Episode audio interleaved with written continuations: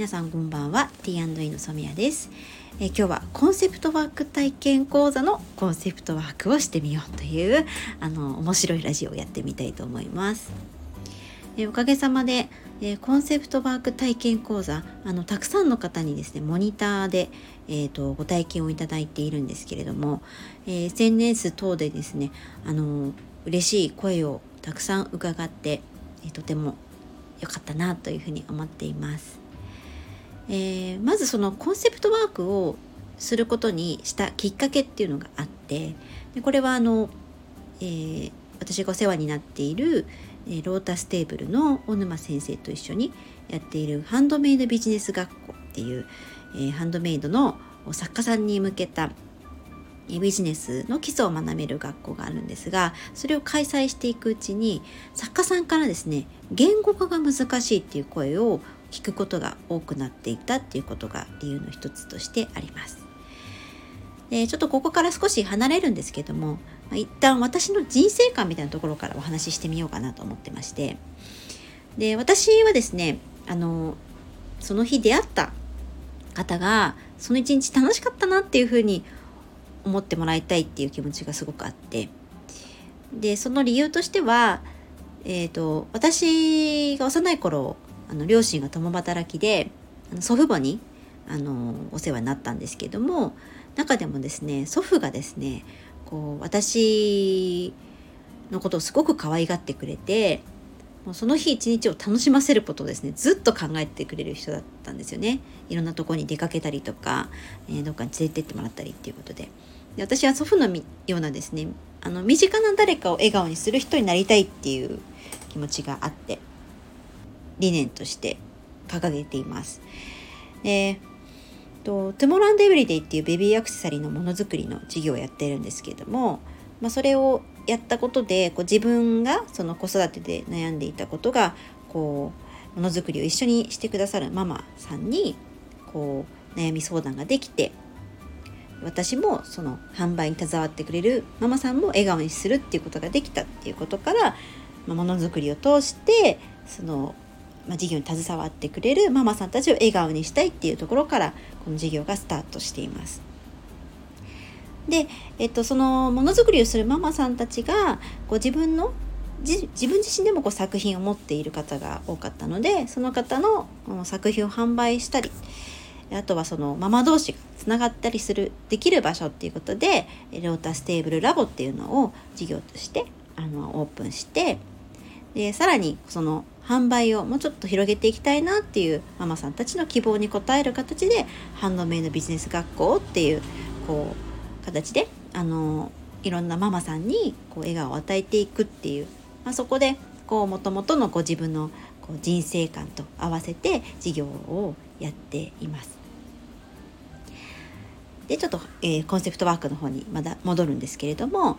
まあ、ハンドメイドビジネス学校っていうのをやってた時にこうハンドメイドの販売をする時にこ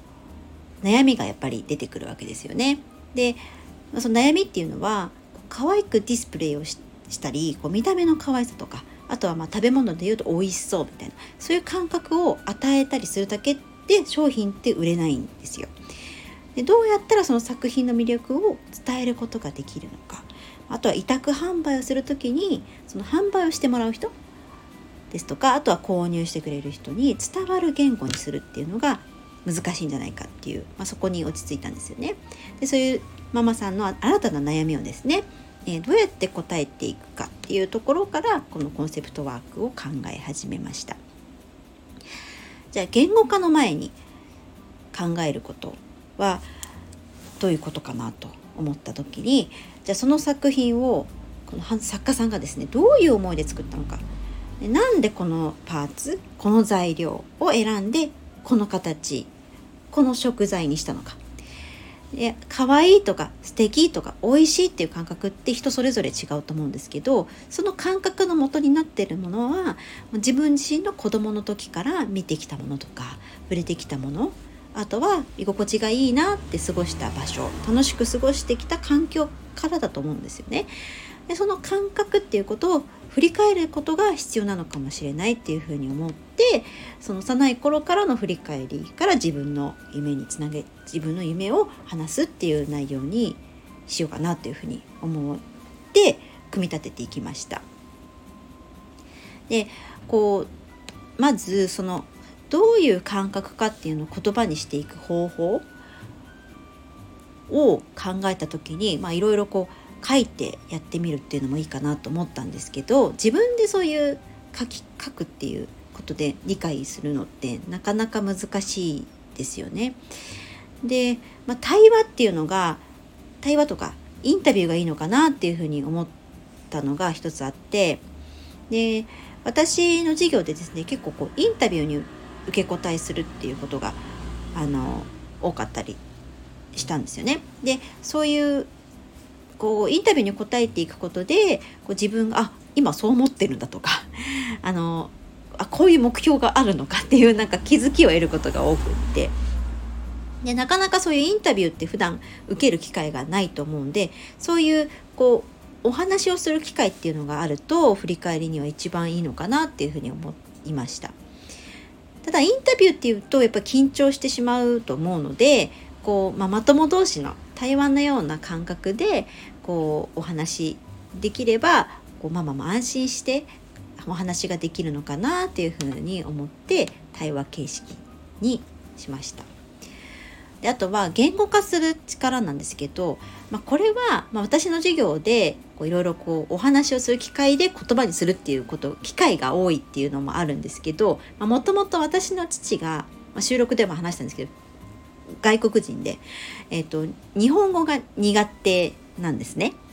でこう日本語学校にも行ったんですけど途中で諦めちゃったんですよ勉強することも。でそういう父にこう小学生でも分かりやすいこう説明するっていう習慣が幼い頃からあったので、まあ、そういう環境も影響してるのかなっていうふうに思ってます。で一回その私もちょっと前職で海外にあの駐在してたことがあるんですけどもその時にあの現地のスタッフに染谷さんの日本語分かりやすいって言われたことがあって、まあ、その当時はまだ起業もしてないのであのそういう言葉について考える機会なかったんですけど、まあ、そういう小さい頃からの習慣がなんとなくこう役立っているのかなっていうふうに思ったことがあったので、まあ、言語化のこうするっていうことは私のこう幼い頃からの まあ過ごしてきた環境によるのかなっていうふうに思って。で、まあ、コンセプトワークっていうのを組み立てていく上でこう自分の私自身のですね、まあ、経験とまあ、人生観みたいなところからこう出来上がっているっていうことですねがあの分かりました。はい、えー、コンセプトワーク講座ですねあのまだ、えーと、いろんな方にご意見をお伺いしたいのであのモニターで募集をさせていただいております。